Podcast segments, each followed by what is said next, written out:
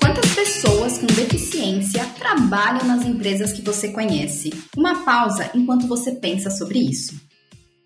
Bom, vamos aos dados. De acordo com a Relação Anual de Informações Sociais de 2018, havia cerca de 486 mil pessoas com deficiência com empregos formais naquele ano. Isso corresponde a cerca de 1% das ocupações no mercado formal. Felizmente, há pessoas trabalhando para mudar este cenário e hoje vamos falar com a Carolina Ignarra, CEO e fundadora da Talento Incluir. Seja muito bem-vindo ou bem-vinda ao podcast Mulheres do Agora, que traz às segundas-feiras uma convidada para conversar com a gente sobre empreendedorismo, nova economia e liderança. Eu sou a Sabrina Bezerra, jornalista do time de conteúdo da Startse, e neste episódio quem conversa com a Carol é a minha colega e também jornalista Tainá Freitas. Oi, Sá, tudo bem? Tudo certo e com você? Tudo certo. Na verdade, eu estou impactadíssima com esse dado agora.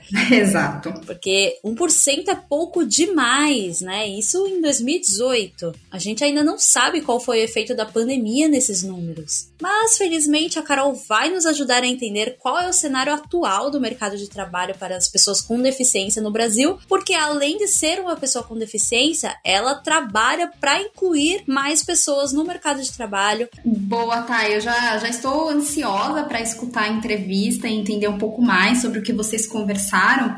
Interessante que a lei de cotas para pessoas com deficiência foi instituída há mais de 30 anos e mesmo assim o cenário ainda não é muito amigável. Exatamente. Inclusive, a contratação é apenas o primeiro passo. Na conversa, Carol me contou como é necessário fomentar também a construção de uma carreira para as pessoas com deficiência, que é algo que acaba esquecido por muitos, né? Mas vamos conferir a entrevista? Eu acho que não tem ninguém melhor que ela para explicar tudo isso aos nossos ouvintes.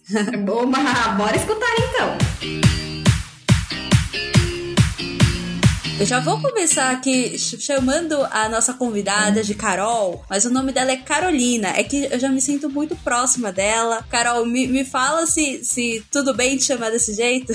Super tudo bem. Carolina vira Carol, até eu me apresento como Carol. É bem raro eu usar meu nome todo. Tranquilo. Carolina Ignarra, mas pode chamar de Carol. Perfeito. E você poderia se apresentar uhum. aos nossos ouvintes? Porque é, é, isso, né? A gente sabe, você é a Carolina Guinarra, é a fundadora da Talento Incluir, mas eu quero saber mais. A gente quer entender mais e ninguém melhor do que você para falar sobre isso. Vamos lá. É, então, Tainá, eu sou uma mulher de 42 anos, eu eu sou uma mulher com deficiência, adquiri a deficiência quando eu tinha 21 anos. Foi um acidente de moto. E eu sou de uma família muito bem estruturada, sabe? Meu pai e minha mãe foram casados a vida toda. Meu pai faleceu faz quatro anos, mas foi o primeiro namorado da minha mãe, então a vida toda muito unidos, assim. E eu sou a irmã do meio de duas irmãs. Então, é, quando o acidente aconteceu, a gente estava naquela fase de é, eu e minhas irmãs temos a idade muito próxima. A gente estava naquela idade de começar a ter mais independência e a minha mãe estava até sentindo aquela síndrome do ninho vazio, com as filhas todas com a vida corrida. Então, o acidente, por mais que seja trágico, foi um resgate da família, sabe? A gente se uniu de novo e, e eu falo que todo mundo que tem uma ótima família, uma ótima base, chega muito longe, né? Quem tem desestrutura na família pode chegar também, mas quando a pessoa tem uma família bem estruturada, as chances são muito maiores, né? Isso eu falo que é um dos meus privilégios. Então, eu, quando o acidente aconteceu, eu tinha um ano de formada, eu sou professora de educação física na minha formação inicial, e eu trabalhava com ginástica laboral. Então, eu trabalhava no ambiente corporativo, já em algumas empresas, dando aula de ginástica. Me vendo paraplégica, eu achava que eu não podia mais trabalhar, né? Tive aquele sentimento inicial de invalidez, mas passou muito rápido porque eu tive a oportunidade de voltar para o trabalho três meses depois do meu acidente. Não deu tempo nem de eu chorar, eu já estava trabalhando de novo. E com o trabalho, eu percebi que eu podia voltar a sonhar, que aquela interrupção de três meses na minha vida foi uma passagem rápida, foi tempo de eu né, fazer a parte clínica do que eu tinha que fazer, cirurgias, fiz a reabilitação para aprender a viver de novo com uma forma diferente, né, de, de caminhar e tudo mais. E depois eu já estava trabalhando e com o desafio de ser cobrada, desafiada, como todo mundo, mas também reconhecida, né? E o trabalho, a melhor recompensa que a gente tem no trabalho é o reconhecimento. E aí, meu sonho era maternidade, então eu comecei do começo, mas é legal dizer que eu falo que eu sou CEO, sou fundadora da Talento Incluir, mas meu melhor papel que eu mais gosto de fazer é que eu sou mãe da Clara, ela tem 16 anos e sou casada com o Tato. E esse sonho de maternidade era uma coisa que para mim era fato, assim, mesmo antes do acidente, eu sempre sonhei em ser mãe. E quando o acidente aconteceu, eu perguntava para o médico, ele querendo me explicar o que é uma lesão medular, e eu falava, doutor, pula essa parte que eu quero saber se eu posso ser mãe. Naquele momento, né, meu acidente foi em 2001, já faz 20 anos. A gente não tinha muita referência, não tinha redes sociais para encontrar outras pessoas com deficiência com facilidade. Eu não conhecia gente com deficiência que tinha eu conhecia duas mulheres apenas que tinham uma história de maternidade e deficiência similar à minha, mas não eram amigas. Uma era vendedora da loja de carros quando eu fui atrás de um carro acessível, e a outra era uma, ela é a, a Célia Leão, uma mulher que hoje é secretária da pessoa com deficiência e na época ela era vereadora da cidade de Campinas ou Indaiatuba, alguma coisa assim, Vinhedo, por aí. E aí, era uma pessoa que eu conheci num evento, não era uma amiga, né? Então eu não tinha referência. Aí eu, eu sabia que eu podia ser mãe, mas que eu tinha que adiantar meus planos, porque uma mãe cadeirante com mais de 30 anos pode ter dificuldades, né? Uma mulher para ter uma gestação, porque já é difícil para qualquer mulher após os 30, pode ser difícil. Sim. E para uma mulher cadeirante o risco era maior. Então o médico falou: menina, você pode ser mãe, mas assim, se eu fosse você, já que é um sonho, não adia. Quanto antes você for mãe, melhor. Falei, beleza, eu vou ser mãe com 25. Aí ele, menina, você já tem namorado? Falei, não tem, doutor, mas vai dar certo. Mas é só voltando, né? Aproveitando esse gancho, você falou que voltou a trabalhar três meses depois, né? Isso é, é algo que é muito importante, eu acho, né? Para voltar a, depois de, de uma mudança tão grande.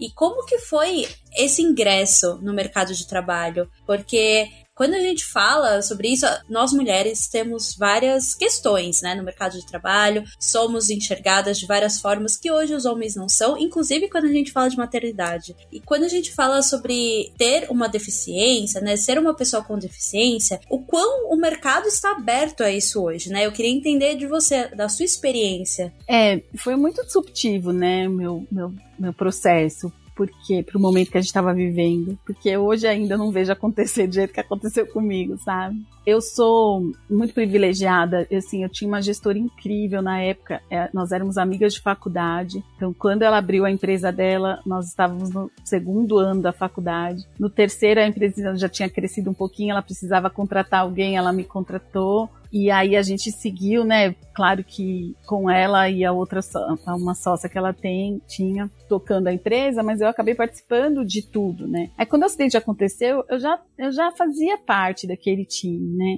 Então, talvez por isso tenha sido um pouco mais fácil ela olhar para mim com, putz, ela não vai parar, não vou deixar. Mas foi ela que enxergou, sabe? A minha gestora olhava, olhou para minha história e falou assim: "Não, eu, eu vou entender aqui no meu no meu negócio o que que eu posso dar nesse momento para ela continuar e considerar também o momento que ela está vivendo. Era, era uma troca, assim, apesar de parecer muito pela amizade, e com certeza é, eu acho que todo gestor que, que consegue atuar com amor ao próximo tem muita chance de ser mais inclusivo, né? Talvez a única chance. Mas tem também um lance de negócios, assim, né? Então ela olhava para mim e pensava assim: bom, é a mesma pessoa, só parou de andar. Aqui na minha empresa eu tenho é, uma atividade que ela mesma era uma reclamona, porque a gente tinha três anos quando o meu acidente aconteceu de existência como negócio. Uhum. E eu reclamava bastante, reclamava, né? Eu, eu sugeria muito que a gente organizasse mais a, o, o, os planejamentos de aula que iam para as organizações. Então, quando eu fiquei cadeirante, ela caiu no meu colo. Ó, não é isso que você quer, agora você vai organizar.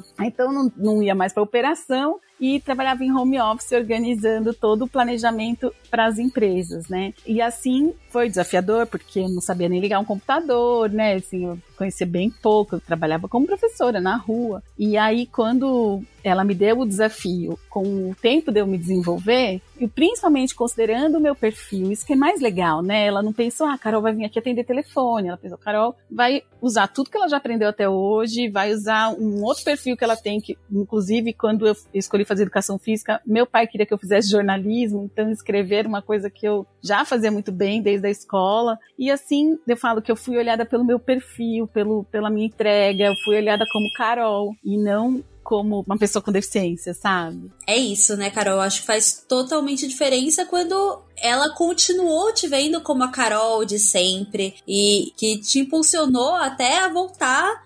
Você falou que você, ela te. Você nem tava pensando nisso ainda, né? Que ela te incentivou. Então, muito legal. E agora vamos só acelerar um pouquinho nessa história, porque você também é fundadora de um negócio, a Talento Incluir. Então, como foi essa trajetória, né? De é, trabalhar em um negócio até sentir a vontade de empreender? Como foi esse caminho? Ah, eu, eu falo que foi muito acontecendo, né? Eu não tinha um plano, vou ser dona de um negócio, até que a oportunidade apareceu. Então, eu estava nas empresas, eu voltei como eu contei aqui, eu voltei inicialmente montando aulas para os professores aplicarem e depois de menos dois anos depois, vai, eu estava nas empresas de novo com menos intensidade, né? Porque antes do acidente era o dia inteiro. Então, como eu já tinha outras atividades, eu ia duas, três vezes por semana para algumas empresas e foi coincidiu bem com o tempo, o momento que as, a lei de cotas começou a ser fiscalizada. Então, a lei de cotas tem 30 anos, existe desde 91, só que em 2004 começou, a partir de um decreto, a, a ter um pouco mais de cobrança nas empresas. É, o, o lance da fiscalização começou mais ou menos nesse tempo. E foi bem o tempo. Eu sou presidente no final de 2001, aí dois anos depois, 2003, eu estava nas empresas. Em 2004, eu comecei a ser assediada pelo mercado. Assim, eu ia dar aula de laboral. Quando eu saía do RH, eu recebia propostas de trabalho que não tinham nada a ver comigo. Para ser secretária, telefonista, recepcionista, sempre boas oportunidades, mas desconectadíssimas do meu perfil. Sim. Aí eu ficava muito incomodada, porque aqueles convites não eram me olhando como foi a minha reintegração no trabalho, né? Era olhando a cota. E aí, a princípio, eu fiquei bem ofendida até, né? Eu falava, gente, como é que uma empresa precisa de lei para pensar na pessoa com deficiência com um olhar de contratação? Mas rapidinho eu entendi que esse meu incômodo era porque eu estava muito limitada de informação. Eu conhecia a minha história e meia dúzia de pessoas que eu conheci no meu processo de reabilitação Algumas trabalhavam e outras que não trabalhavam não queriam trabalhar, tinham benefícios do governo, enfim. E aí foi que eu percebi que a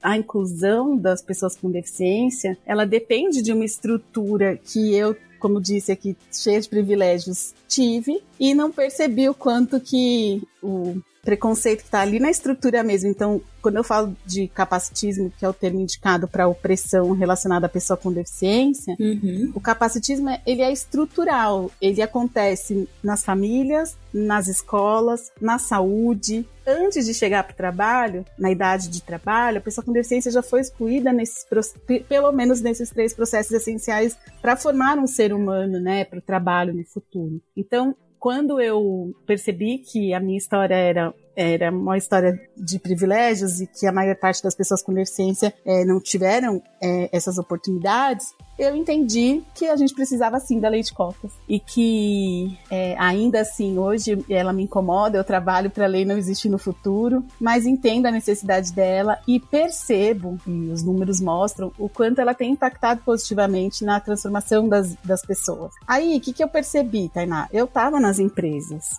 e a minha história podia ajudar as empresas a olhar para perfil, porque foi isso que me incomodava no, né, no processo todo. Uhum. E aí comecei a fazer pequenas palestras na própria aula de ginástica laboral, aí eu montei um projeto chamado Movimento Incluir, porque a consultoria que eu trabalhava chamava Movimento. E nesse projeto eu dava aulas inclusivas, então eu fazia vivências das pessoas fazerem exercícios de olhos fechados, atividades sem escutar. Então eu fui montando um projetinho ali, percebendo que o mercado era muito carente. A hora que o mercado percebeu que o que eu oferecia era importante para eles amadurecerem no tema, eu comecei a fazer um negócio, assim, foi muito sem planejamento, mas ao mesmo tempo vendo a oportunidade, né? E aí virou uma consultoria. Então, em 2005 eu comecei com o projeto Movimento Incluir, assim, mais, mais amadurecido. E em 2008 eu recebi um investimento da minha melhor amiga da época da escola, nós somos amigas de infância. Que legal. Para poder montar um negócio mais estruturado e aí surge a Talento Incluir. Então, aconteceu pela minha existência, né, do jeito que eu vivi o, o, o trabalho, é, fez muito sentido para mim e eu acredito de verdade cada dia mais, quanto mais gente é, com deficiência a gente inclui, hoje são 8 mil profissionais com deficiência incluídos pela Talento Incluir. Quanto mais gente a gente inclui, mais eu percebo o quanto o trabalho é transformador. Perfeito. E como que foi, né, essa trajetória? Então, a Talento Incluir surgiu por uma necessidade do mercado, uma demanda, né, que você entendeu que existia ali e aí e nasceu. E hoje, como que é o trabalho que vocês realizam e quais são as principais mudanças, né, de lá do, de 2004 até agora, 2021, né? Porque a gente espera que as coisas tenham mudado, mas elas realmente mudaram? Bom, se não tivesse mudado, acho que eu já tinha desistido, né? Então, eu sou bastante otimista para olhar para o cenário de diversidade e inclusão. A gente tem muito que avançar, mas se a gente ficar olhando só para o que não foi feito, a gente não valoriza o que, né, o tanto que já andamos. Então, sim, existe uma mudança principalmente por outras pautas de diversidade estarem hoje em, em amadurecimento e um tema fortalece o outro, porque no fim a gente está falando de exclusão e, e exclusão é ruim para qualquer ser humano e para qualquer negócio, porque pessoas que não estão bem também não produzem. Então eu vejo que a gente tem um avanço em relação a números de contratação. A gente tem sempre avanço, a cada ano aumenta um pouquinho. É, a gente sabe que teve um retrocesso na pandemia, mas esses números não estão 100% divulgados, então difícil eu falar, afirmar que teve de fato retrocesso. O que que é natural, porque o mercado retrocedeu de forma geral, né? Todo mundo perdeu emprego, então eu também acho que é um fluxo natural. Enquanto não me mostrarem que foi maior para pessoas com deficiência, eu também não posso afirmar nada. Agora, o que eu penso é que ainda falta amadurecer é a, a, além da contratação, porque mais empresas se movimentam para contratar, entendendo que contratação é além da lei, mas na prática a gente não vê as pessoas com deficiência crescerem. Então, é, falta investimento em carreira, né? Para que a pessoa com deficiência. É, quando a empresa contrata, ela consegue entender que existe uma desvantagem da pessoa com deficiência na estrutura, então ela precisa flexibilizar as exigências de contratação. Mas depois que ela contrata, ela joga a pessoa dentro da empresa para correr de igual para igual. Mas se ela flexibilizou para contratar, ela também tem que flexibilizar para cuidar da carreira. E aí a gente vê as empresas dizendo assim: ah, Carol, mas eu não quero fazer um programa de desenvolvimento interno só para pessoas com deficiência, porque a lei não pede isso. É, a lei só pede para contratar, mas se você só contratar, você não consegue reter, não consegue desenvolver, não consegue fazer o cara fazer carreira. E se isso não acontecer, não adianta nada a gente ficar falando sobre inclusão dentro da organização porque o conceito é um passo da inclusão. O outro passo é a experiência. Então fica muito desatrelado tudo aquilo que a gente fala para os gestores se não tem dentro de casa é, evolução de pessoas com deficiência acontecendo na experiência mesmo. Falo que ser inclusivo é a soma daquilo que a gente estuda e daquilo que a gente vivencia. Não adianta só a gente estar letrado em diversidade, só ver conceito, porque aquilo não é absorvido, né, pelo ser humano. O ser humano aprende mesmo quando ele tem muda comportamento, quando ele tem aliado ao conceito a prática. Então, o que eu vejo de desafio ainda é isso, mas que a gente evoluiu, a gente evoluiu bastante, tem, tem muito que se comemorar. É isso, né? É, existem empresas que estão fazendo um ótimo trabalho, mas ainda tá todo mundo nessa jornada que nunca, nunca termina.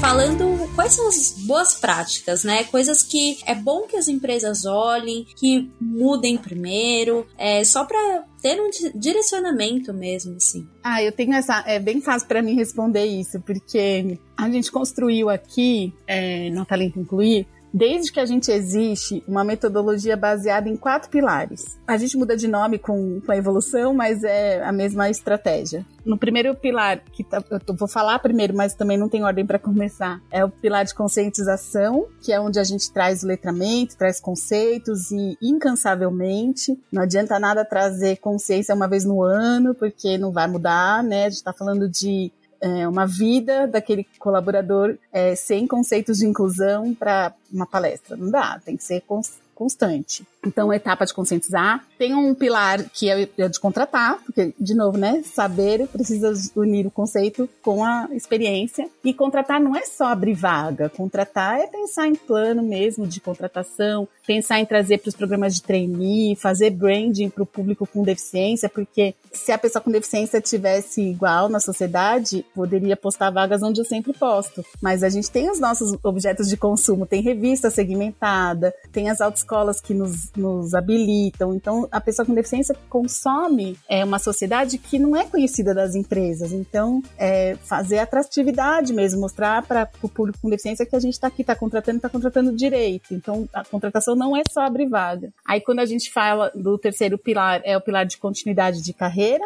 que é cuidar de quem já está lá dentro. E aí tem muita coisa para fazer, precisa fazer acompanhamento periódico, de formal, de pessoas com deficiência dos seus gestores, precisa fazer um trabalho de desenvolvimento desenvolvimento, como eu contei aqui na iniciativa da BASF. E, por fim, o quarto pilar é de acessibilidade. E quando a gente fala em acessibilidade, não é só arquitetônica para pessoas com mobilidade reduzida, a gente precisa de acessibilidade tecnológica, a gente precisa de acessibilidade na comunicação. Quando a gente pensa em pessoas surdas, pessoas com autismo, tem outras formas de comunicação. Falado isso, vou falar de ações práticas. Quando eu vejo as empresas, Tainá, é, crescerem em, em cultura, eu, eu reconheço nelas quatro ações que são introduzidas na cultura da organização. Primeiro, existe apoio legítimo top-down. Então, presidentes e a diretoria totalmente envolvida. A ADP é um ótimo exemplo disso, porque não só eles são porta-vozes é, internos, como eles se envolvem nas temáticas externamente. Então, o cara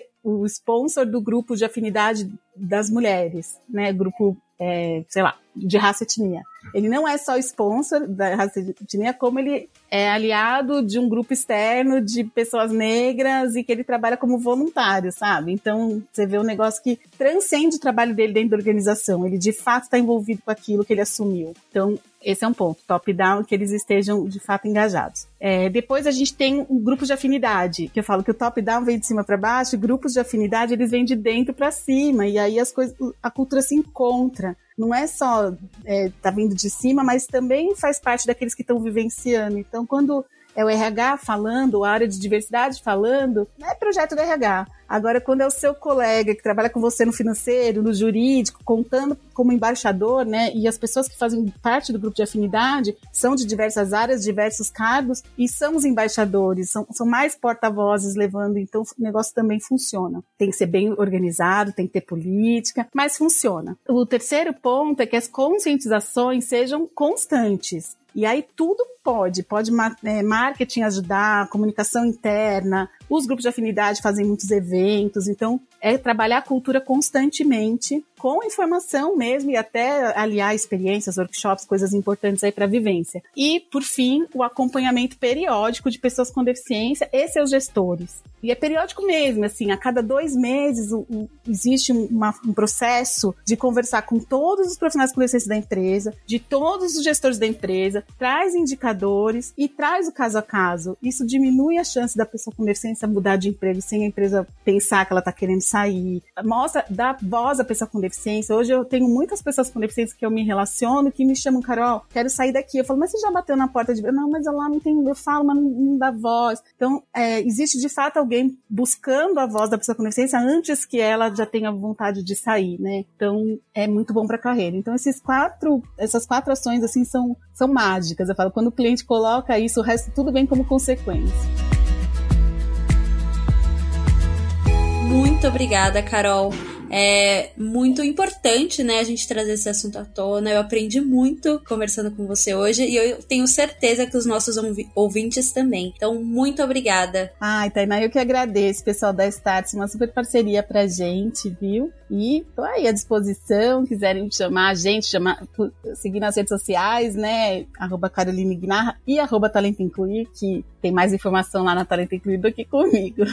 Faz sentido, é, é isso, né? Você é a porta-voz, mas tem uma empresa enorme que tá ali todo dia trabalhando com outras empresas pra gente mudar esse cenário. Muito obrigada, Carol. Eu que agradeço. Um beijo para todo mundo.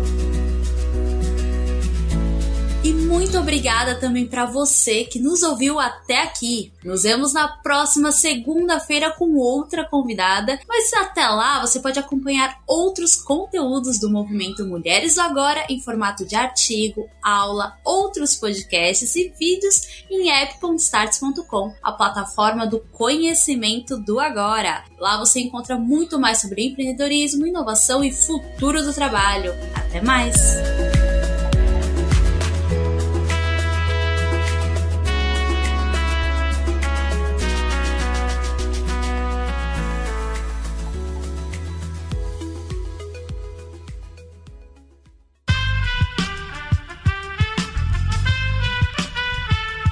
Podcast foi editado por Aerolitos Edição Inteligente.